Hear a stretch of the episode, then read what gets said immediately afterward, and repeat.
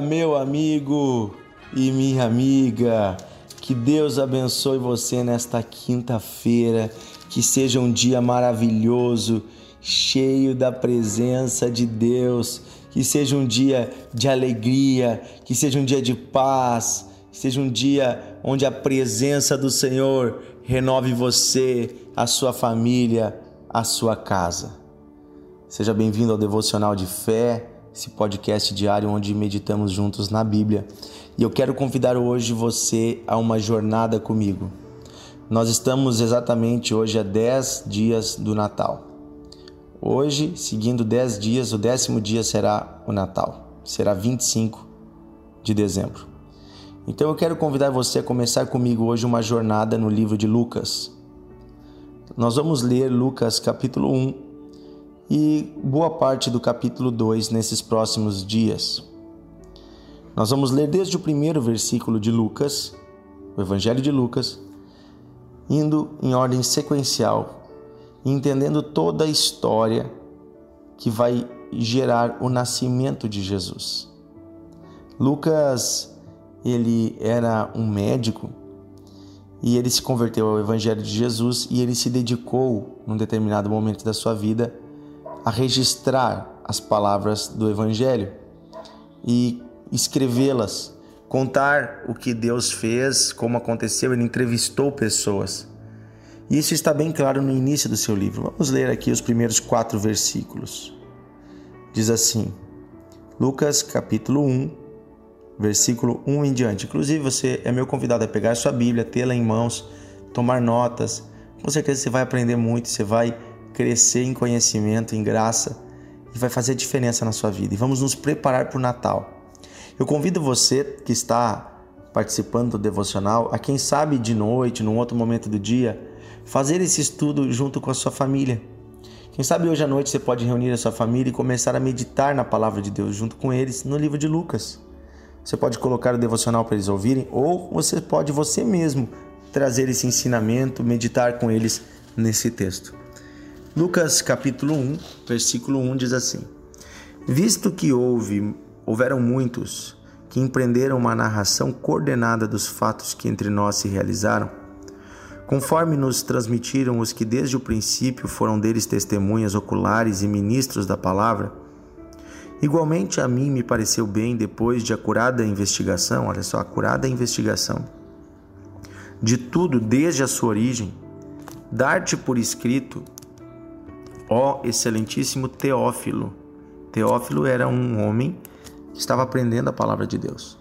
E é para este homem que Lucas escreve esse texto e envia como uma carta. Todo o Evangelho de Lucas e também o livro de Atos.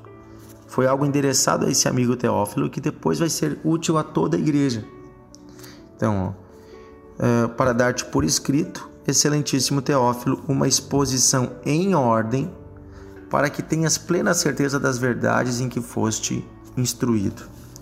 Então aqui Lucas ele está conferindo um sentido científico à sua palavra. Ele está dizendo, olha, muitos escreveram, muitos relataram, mas eu fui além. Eu entrevistei pessoas, eu conversei com aqueles que ensinam e também com aqueles que foram testemunhas oculares, com aqueles que viveram essa história. E baseado nas informações que eles me deram, eu escrevi em ordem cronológica, ou seja, começando do que veio antes para o que veio depois, eu registrei esses acontecimentos para que você tenha certeza de como foi que tudo aconteceu. Por isso, queridos, é que Lucas é o evangelista que vai falar de mais detalhes sobre o nascimento de Jesus. Mateus, Marcos, João não contam tantos detalhes sobre a gravidez de Maria quanto Lucas. Então, tudo nos leva a crer o seguinte: que Lucas tinha uma fonte bem próxima a Maria ou que ele entrevistou a própria Maria. Eu creio que Lucas conversou com Maria, porque existem detalhes dessa história, inclusive o que ela falou com o anjo, o cântico que ela fez quando o anjo lhe deu o anúncio de que Jesus iria nascer, coisas que apenas Maria poderia saber. Também tem um outro sinalzinho de que Lucas conversou com Maria que Maria contou tudo para Lucas. É que várias vezes Durante o texto, Lucas vai dizer o seguinte: E Maria guardava tudo isso no seu coração. Várias vezes, coisas vão acontecendo na história e ele diz que Maria guardava isso no seu coração, lá na sua caixinha de memórias. Então, é, por que isso? Porque certamente quando ele entrevistou Maria, Maria disse: Ah, eu tenho coisas guardadas no meu coração. Aqui já fica uma meditação para nós. O que você tem guardado no seu coração das lembranças do que Deus fez com você? Fica outra dica para nós. O quanto você tem se dedicado a estudar a Bíblia, a estudar as Escrituras e a ensiná-la para outras pessoas? Lucas era um médico, não era um pregador, mas ele decidiu usar o seu conhecimento, sua capacidade de escrever, de ler, de analisar fatos para contribuir com o Evangelho. E agora nós vamos ler do versículo 5 em diante. Diz assim: Nos dias do rei Herodes, rei da Judéia, houve um sacerdote chamado Zacarias, do turno de Abias. Sua mulher era das filhas de Arão e se chamava Isabel. Ambos eram juntos, justos diante de Deus, vivendo de forma irrepreensível em todos os preceitos e mandamentos do Senhor. E não tinham filhos, porque Isabel era estéril sendo eles dois de avançados dias, já eram idosos. Ora, aconteceu que, exercendo naquele dia diante de Deus o sacerdócio na ordem do seu turno, então Zacarias era um sacerdote e ele tinha um turno de trabalho no templo, né? Coube por sorte, segundo o costume sacerdotal, eles, eles tiravam, eles sorteavam quem iria cuidar do santuário, né? entrar no santuário do Senhor para queimar incenso. E durante esse tempo, toda a multidão do povo permanecia na parte de fora orando. Versículo 11: Eis que lhe apareceu um anjo do Senhor, em pé, à direita do altar do incenso. Vendo-o Zacarias, perturbou-se e apoderou-se dele o temor. Disse-lhe, porém, o anjo: Zacarias, não temas, porque a tua oração foi ouvida. E Isabel, tua mulher, te dará à luz um filho, a quem darás o nome de João. Em ti haverá prazer e alegria, e muitos se regozijarão, se alegrarão com o seu nascimento, pois ele será grande diante do Senhor não beberá vinho nem bebida forte, e será cheio do Espírito Santo já desde o ventre materno. E converterá os filhos de Israel ao Senhor seu Deus. E ele irá diante do Senhor no espírito e no poder de Elias, para converter o poder, para converter o coração dos pais aos filhos, converter os desobedientes à prudência dos justos e habilitar para o Senhor um povo preparado. Gente, eu vou parar aqui no versículo 17. Deus havia prometido em todo o Antigo Testamento que um dia enviaria o Messias, o Salvador, o enviado, o seu filho Jesus. Mas também a palavra prometia que haveria um profeta que abriria caminho para o Salvador. Diz a Bíblia que há uma voz que clama no deserto, no espírito de Elias. Ou seja, havia uma promessa, uma profecia antiga de que antes do Salvador vir, haveria aquele que prepararia o caminho do Salvador. Então, você vai ver que aqui está falando de João Batista. João Batista aqui está sendo anunciado ao seu pai, a Zacarias, que já era idoso e não podia ter filhos, e Deus disse: Olha, eu vou te dar um filho. Mas esse filho será para tua alegria, mas não só para tua alegria.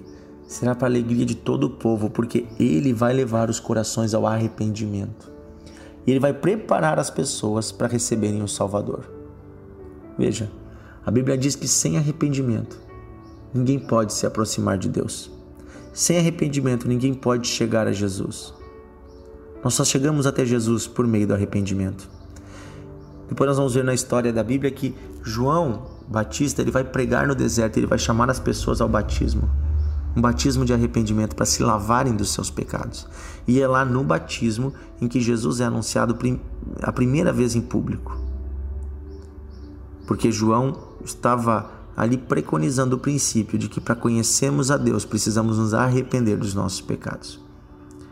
E aqui Deus já mostra que quando ele levanta alguém, quando ele faz algo, ele faz como ele quer. Ele pegou um idoso, uma idosa, homens tementes a Deus e disse: Ei, aquilo que é impossível para os homens não é impossível para mim. Eu vou dar a vocês filhos, mesmo em idade avançada. E os filhos de o teu filho será cheio do Espírito Santo. Pai e mãe, se apodera desta palavra hoje. Eu profetizo que o seu filho, a sua filha será cheia do Espírito Santo também. Desde pequenos eles servirão a Deus e eles serão essa geração que leva os corações para Deus.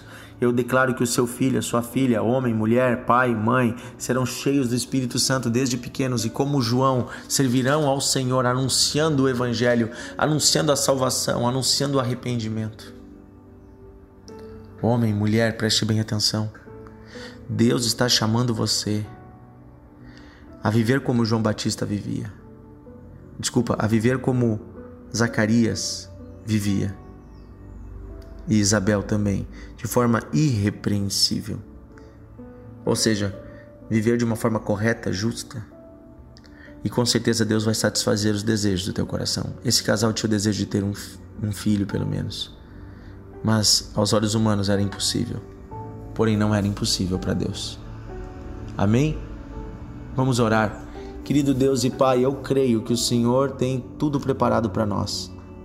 E eu peço que o Senhor hoje nos prepare para gerarmos filhos espirituais, para que também os nossos filhos biológicos possam ser entregues um dia a Ti como filhos teus.